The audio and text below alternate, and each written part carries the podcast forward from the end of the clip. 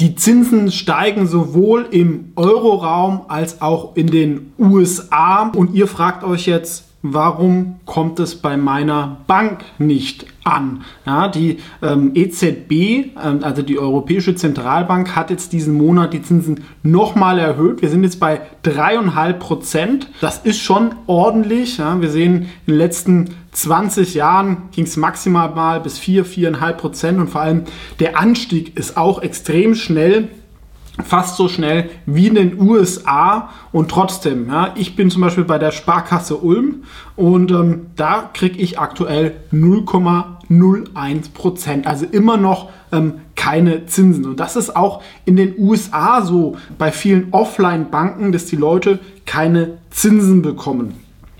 Auf der anderen Seite gibt es Lösungen von neuen Online-Banken, die Zinsen zahlen. Woran liegt es und warum ist es eine Gefahr? Wie wir auch in dieser Grafik sehen, hatten wir sehr, sehr lange Zeit ähm, Niedrigzinsen im Euroraum. Das heißt, die Banken konnten Kredite sehr, sehr günstig vergeben, ähm, weil bei der Zentralbank, wo sie das Geld sonst hin tun könnten, ähm, gab es keine Zinsen. Das heißt, gab Baufinanzierung, habe ich auch gemacht, von 1%, 1,5%.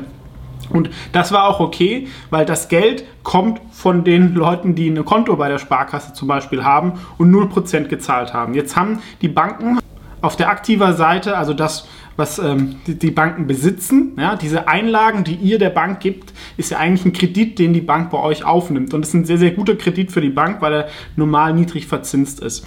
Und wenn die Banken halt ganz viele ähm, Hypothekenkredite, also Baufinanzierung zu anderthalb Prozent haben, können sie gar nicht mehr als anderthalb Prozent euch zahlen, weil sonst würden sie ähm, Verluste machen. Um, aktuell, solange die Leute sich mit 0% abspeisen lassen, ist es nicht so schlimm, weil das dann so ein bisschen weiterläuft und natürlich auch mit neuen Geldern äh, können die Banken das jetzt auch wieder besser anlegen, also neue Baufinanzierungen, die sie rausgeben oder sie geben es zur Zentralbank. Das Problem ist nur, äh, viele Leute können sich jetzt bei den Immobilienpreisen keine ähm, Baufinanzierungen, Häuserkauf mehr leisten. Das heißt, die Banken profitieren von der Seite gar nicht so. Und in der USA ist jetzt so passiert, einerseits mit dem Silicon Valley sind die Leute darauf aufmerksam geworden, gibt es ja auch das Video, aber auch bei den ganz normalen Banken, dass die Leute sagen, hey, ich kriege bei meiner normalen Bank irgendwie 0%. Dazu gibt es auch noch ein Risiko, dass sie irgendwie pleite geht. Ja, auf der anderen Seite gibt es ja Lösungen, die sicherer sind und wo ich mehr Prozentzinsen bekomme. Zum Beispiel bei Interactive Brokers ja, ähm, ist auch in der Beschreibung zu diesem Video verlinkt. Das könnt ihr auch nutzen. Bekommt man 4% in US-Dollar auf das Cash, was man bei diesem Broker hat. Dazu kann man noch Aktien handeln und alles Mögliche. Aber selbst wenn man nur dort Cash hintut, bekommt man schon 4% und es ist sicherer. Und je mehr Leute das machen, ja, das ist so ein gewisses Gefangendilemma. Also wenn ihr das macht, ist es für euch persönlich gut, fürs ganze System natürlich ähm, nicht so gut. Und auch in Europa fängt es jetzt an. Also ich bei der Sparkasse habe zum Beispiel meine Gelder halt, weil ja ähm, habe ja auch immer eine Cash-Reserve, da gibt es 0%, habe das jetzt auf das Trade Republic Konto getan, wo ich immerhin 2% bekomme. Am Anfang haben Leute noch gefragt, wie geht das? Jetzt ist es fast sogar zu wenig, ne? weil aktuell kann die Trade Republic diese Gelder, ja, wenn sie jetzt eine, über Umwege bei der Zentralbank parken, kriegt dann dreieinhalb Prozent. Also dieser Zinsspread ähm, geht da auf und, und da verdienen sie dann auch ähm, ganz gut. Ja, findet ihr auch einen Link in der Beschreibung. Deswegen meine Empfehlung, wenn ihr unzufrieden seid mit euren ähm, Zinsen bei Sparkasse, Volksbank, bei diesen, sag ich mal, Offline-Retail-Einzelhandelsbanken, dann tut ein Teil dieser Agenda äh, ähm, auf solche Brokerkonten, wo es mehr Zinsen gibt. Wie gesagt, bei Trade Republic gibt es im Euroraum 2%,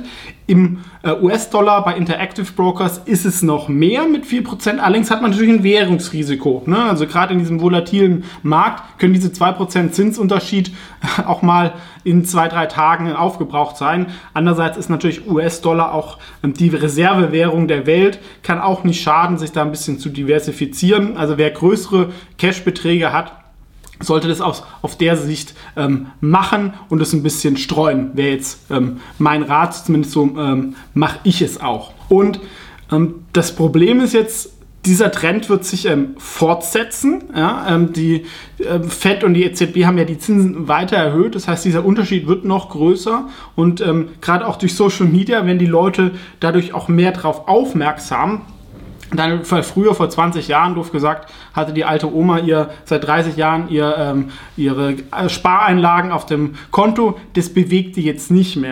Ja? Aber die Jüngeren, ja, oder man erklärt es den Eltern, es schauen ja nicht nur irgendwie 30-jährige YouTube. Und die Finanzbildung insgesamt, würde ich sagen, hat auch zugenommen. Sowohl in den USA als auch hierzulande, weil sich Leute halt mehr online informieren. Und ähm, das kann dann zu einer ähm, systemischen Krise kommen. In der USA sehen wir schon, aber auch in Deutschland kann da ähm, viel passieren, weil das ist eigentlich ein Krisenzeichen, dass die Sparkasse halt nicht die Zinsen erhöhen kann. Weil sie aktuell halt bei ihren Aktiva ähm, wenig verdient. Und das Problem ist, wenn sie jetzt irgendwie die Zinsen erhöht, dann kann man das vielleicht ein bisschen stoppen, aber es kostet sie halt auch extrem viel. Und ähm, sag ich mal, eine Sparkasse hat immer noch sehr, sehr hohe Kosten mit vielen Filialen. Da wurde äh, trotz der Niedrigzinsphase nicht äh, so viel gespart.